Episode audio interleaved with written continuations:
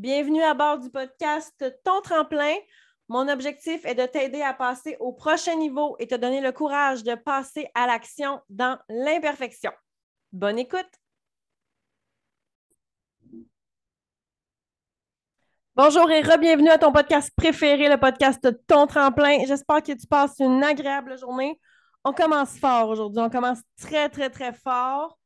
Je te pose la question qui suit. Est-ce que prendre du temps pour toi, est-ce que c'est quelque chose que tu considères égoïste?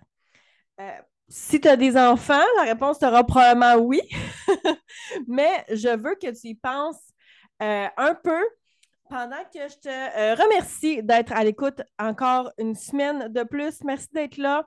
Merci de partager aussi sur vos réseaux sociaux, de venir m'écrire des messages en privé pour vous dire à quel point les épisodes vous, vous aident et vous font réfléchir. J'apprécie énormément. Si vous avez une petite minute, vous pouvez aller laisser une review et un petit 5 étoiles en bas euh, pour aider justement à faire connaître le podcast encore plus. On partage à des amis, on partage sur nos réseaux sociaux si le cœur vous en dit. Taguez-moi et on starte l'épisode. Donc, on revient à la question qui tue. Est-ce que prendre du temps pour toi, c'est être considéré comme quelqu'un d'égoïste? Je ne sais pas si tu me suis sur les réseaux sociaux, j'espère que oui. Euh, mais si c'est le cas, tu as probablement vu un post dans les dernières semaines où j'ai été au spa et où j'avais planifié cette sortie-là, une date avec moi-même, un vendredi soir, et ça faisait un mois que j'avais mis cette euh, activité-là à mon horaire. Et c'est la question que j'ai posée sur les réseaux sociaux. Est-ce que c'est être égoïste? C'est une bonne question. Si tu n'as pas d'enfant, by the way, cet épisode-là euh, est pour toi aussi. ça va quand on a un travail, quand on a un conjoint, quand on a une maison, quand on a même des chiens, je pense que ça peut, euh, ça peut fonctionner. Si tu as des enfants, je suis certaine, puis si tu n'as pas d'enfant, tu as sûrement une nièce, tu as sûrement, comme je dis, un conjoint, tu as un travail. Euh, si tu as des enfants, c'est sûr qu'on veut le meilleur pour nos enfants, pour notre nièce, quand on est parrain, marraine. C'est sûr qu'on veut le mieux, la crème de la crème pour toutes les personnes qui nous entourent. Et souvent, euh, on veut tellement donner le plus qu'on peut à nos enfants pour que justement, il y ait tout en main, tous les outils en main pour se développer puis devenir euh, la personne extraordinaire qu'ils sont déjà. Puis là, souhaites qu'ils soient actifs, tu souhaites euh, qu'ils réussissent bien à l'école, tu souhaites qu'ils savent se respecter, euh, tu souhaites qu'ils s'aiment aussi, hein? On, souhaite toujours aussi que nos enfants soient bien entourés, qu'ils soient, capables de se faire des amis, de les garder. Euh, personnellement, je souhaite beaucoup l'autonomie. je pense que dans la vie, c'est super important d'être capable de foncer par nous-mêmes et de ne pas attendre personne. Donc, c'est un souhait que j'ai. Et la, deuxième question que je te pose, c'est est-ce que tu montres l'exemple dans ta maisonnée? Donc, on parlait, tu veux que tes enfants soient actifs. Est-ce que toi, tu es actif ou active? On parlait de, on veut que nos enfants se respectent et s'aiment. Est-ce que toi, tu te respectes et tu t'aimes? Des grosses, grosses, grosses questions. Grosses questions. Puis là, j'ai envie qu'on recule puis qu'on réfléchisse à comment on a agi avec nos parents. Quand nos parents nous demandaient de faire quelque chose, euh, est-ce qu'on écoutait? Personnellement, j'étais beaucoup plus de celles qui regardaient mes parents et qui euh, imitaient un peu leurs actions.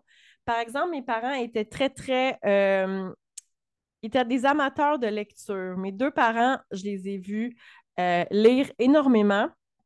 Ma mère lisait environ un livre par semaine, même si elle travaillait énormément pendant toute sa carrière. Ma mère était.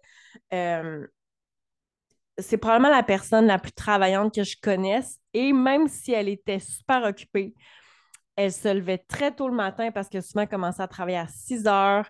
Elle arrivait à la maison autour de 5 heures, le souper, la vaisselle, le ménage. Ma mère a toujours eu un livre de débuter quelque part dans la cuisine, dans le salon. Puis mon père aussi. Mon père s'endormait beaucoup sur ses livres, moi maintenant. Mais quand, il était, quand il travaillait, il s'endormait beaucoup. C'était plus long, mais mes parents lisaient beaucoup. Et je me suis retrouvée à adorer la lecture et à lire beaucoup, beaucoup, beaucoup. J'allais à la bibliothèque avec ma mère. Mes parents m'ont jamais nécessairement dit Mais il faut que tu lises. Je les ai vus faire, je les ai un peu imités et euh, ça m'a aidé à plein de points. Ça a aidé mon anglais, ça a aidé évidemment mon français. Je suis très, très bonne en français. Donc, je te pose la question, je te la repose. Est-ce que tu es quelqu'un qui écoutait ce que tes parents disaient? Moi, j'écoutais pas nécessairement. J'étais pas une mauvaise enfant, j'étais une super. J'étais très, très écoutante. Mais je pense que j'étais pas nécessairement écoutante. Je passais à l'action parce que je voyais mes parents faire. Je voyais ma mère ramasser les vêtements, fait que je me ramassais. Je voyais mes parents lire, donc je lisais. Puis là, si on revient à ce qu'on veut pour nos enfants, on veut qu'ils soient actifs, qu'ils se respectent, qu'ils soient capables de se faire des amis, qu'ils s'aiment, euh, qu'ils soient dans l'autonomie. Mais est-ce que nous, on montre ces qualités-là? C'est pas nécessairement le genre de valeur et de qualité qui se qui. Personnellement, je pense que c'est beaucoup plus facile de les vivre pour les montrer, pour les expérimenter. Apprendre à quelqu'un à s'aimer soi-même, c'est pas nécessairement évident. Par contre, quand quelqu'un voit que tu prends un moment pour toi, tu vas t'entraîner, tu vas prendre un moment pour aller lire avec un bon café, tu vas prendre le temps d'aller prendre l'air, prendre une marche avec le chien, décrocher, hein, un petit souper en couple. Ça, je pense que c'est quelque chose qui va beaucoup plus impacter que de dire tu dois t'aimer toi-même. Ça veut dire quoi, ça, s'aimer soi-même? Mais ça veut dire que tu dois t'aimer autant que tu vas aimer ta famille, puis tu dois agir pour toi comme tu agis pour les autres. Donc, tu veux, tu veux que tes enfants aillent faire du soccer, est-ce que toi, tu prends du temps pour aller bouger, tu sais? De cette façon-là, j'ai l'impression que c'est beaucoup plus contagieux le fait d'être actif, de se respecter, d'apprendre à s'aimer, que juste de le dire en mots. Parce que les mots, surtout quand on, pense à nos enfants, c'est pas clair tout le temps qu'est-ce que ça veut dire. Puis il y a des choses qu'on comprend dans l'action, puis aussi en vieillissant. En étant plus jeune, personnellement, je pense que de euh, passer à l'action pour que nos enfants mimiquent nos actions, c'est la meilleure chose à faire. Bon, là, tu me dis peut-être, OK, OK, Mel, je comprends ton point de vue, mais je n'ai pas d'enfant. Je pense que c'est la même chose si tu es un conjoint, une conjointe.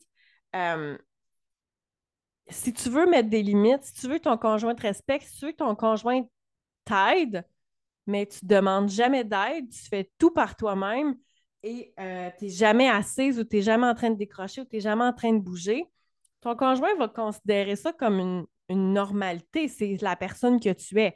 Tu ne demandes pas d'aide, tu fais tout, puis c'est de même, puis ça a toujours été de même. Donc, si tu veux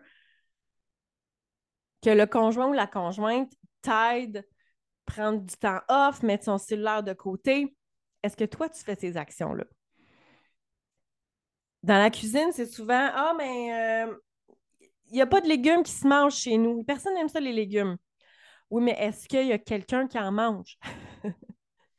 est-ce qu'il y a quelqu'un qui essaye des recettes? Est-ce qu'il y a quelqu'un qui essaye des nouveautés, qui essaye des légumes un peu euh, bizarres qu'on a trouvés à l'épicerie, qu'on n'a jamais mangé pour faire les choses différentes? C'est un peu la même chose avec, euh, avec notre quotidien, avec l'entraînement, avec le cellulaire mis de côté, avec le fait d'être unplug un peu. Est-ce que toi, tu passes à l'action? Tu ne fais jamais ces choses-là, il ne faut pas t'attendre à ce que ton conjoint ou ta conjointe fasse la même chose. Tu ne demandes jamais d'aide, il ne faut pas faut pas s'attendre à ce que ton conjoint ou ta conjointe passe à l'action pour t'aider. Parce qu'ils sont habitués que tu le fais toute seule. Peut-être que tu vas me dire, oui, mais Mel, j'ai pas de conjoint, j'habite toute seule. C'est, c'est parfait. Est-ce qu'au travail, tu te respectes? Parce que des fois, on trouve que notre patron nous donne une charge de travail sans bon sens, on trouve que notre patron euh, nous donne beaucoup trop de tâches à faire. C'est quand la dernière fois que tu as pris toutes tes pauses puis tous tes dîners? Parce que si toi, tu ne mets pas de limite, ça devient la normalité. Oh, on va donner des tâches à Mélissa, de toute façon, elle va le faire, elle va réussir à le faire à temps, elle ne prend jamais de dîner, elle mange tout le temps devant son ordinateur. Ça ne changera rien. Si moi, je ne me respecte pas, les autres ne me respecteront pas. Si moi, je ne prends pas du temps pour moi, il n'y a personne qui va le faire à ma place. Puis des fois, ça prend du courage pour changer les choses, hein, parce qu'on a toujours fait les choses de telle façon, on a toujours pris action de telle façon, on a toujours mangé devant notre ordinateur, on n'a jamais demandé d'aide pour les tâches ménagères, on ne s'est jamais entraîné peut-être, on n'a jamais euh, accordé une importance à notre alimentation. Puis là, du jour au lendemain, on veut peut-être changer ça. On veut peut-être les prendre nos pauses. On veut peut-être aller s'aérer l'esprit. On veut peut-être prendre notre dîner. On veut commencer à mettre des entraînements à notre horaire. On veut commencer à aller mettre des sessions de spa à notre horaire, peut-être. Puis pour passer à l'action, pour faire des choses différentes, ça va être une sortie de, de zone de confort. Puis ça se peut que ça soit difficile au début. Demander de l'aide, c'est pas facile. Dire non, c'est pas facile. Mais chaque fois que tu dis oui, dis-toi que quelque part, tu vas devoir dire non. Si tu dis oui à certaines tâches, tu as tant d'heures au bureau. Il y a des choses que tu ne pourras pas faire. Donc, si tu dis oui à certaines choses, il y a un autre moment donné que tu vas devoir dire non. Le temps supplémentaire, c'est la même chose, hein, parce que si tu débordes ta journée, tu vas peut-être devoir dire non à aller voir une partie de soccer de tes enfants. Tu vas peut-être devoir dire non à aller manger une crème glacée que tu avais, que avais peut-être promis à ta fille pour X, Y, Z raison. Chaque fois qu'on dit oui, quelque part, il va falloir qu'on dise non. Et quand tu vas commencer à prendre du temps pour toi, personnellement, j'expérimente euh, plein d'avantages. Ma créativité est augmentée, mon niveau de stress diminue, euh, aller à son propre rythme. Tu sais, quand tu vas faire une randonnée toute seule avec toi-même, tu vas à ta vitesse. Tu prends des pauses quand ça te tente. Tu prends des photos de paysages qui te tentent, qu'il n'y a personne qui attend après toi. Puis ça, c'est extraordinaire. Tu sais. Euh, quoi d'autre? Tu peux revoir tes priorités. Tu as de l'espace pour réfléchir. Des fois, tu entends un silence que tu n'avais pas entendu depuis un petit bout de temps. Puis l'autre chose que je trouve bien, bien le fun, c'est que quand je fais des activités toute seule, ça me permet de m'ennuyer un peu. Puis quand je reviens à la maison, j'ai des choses à raconter. J'ai de l'excitation à partager. Je ne sais pas si tu as vécu ça, mais pendant la pandémie, on était beaucoup, beaucoup, beaucoup, beaucoup à la maison. Euh, il y a certaines parties des journées que moi et mon conjoint, on était ensemble toute la journée du matin au soir. Et il y a certaines journées qu'on ne se parlait pas.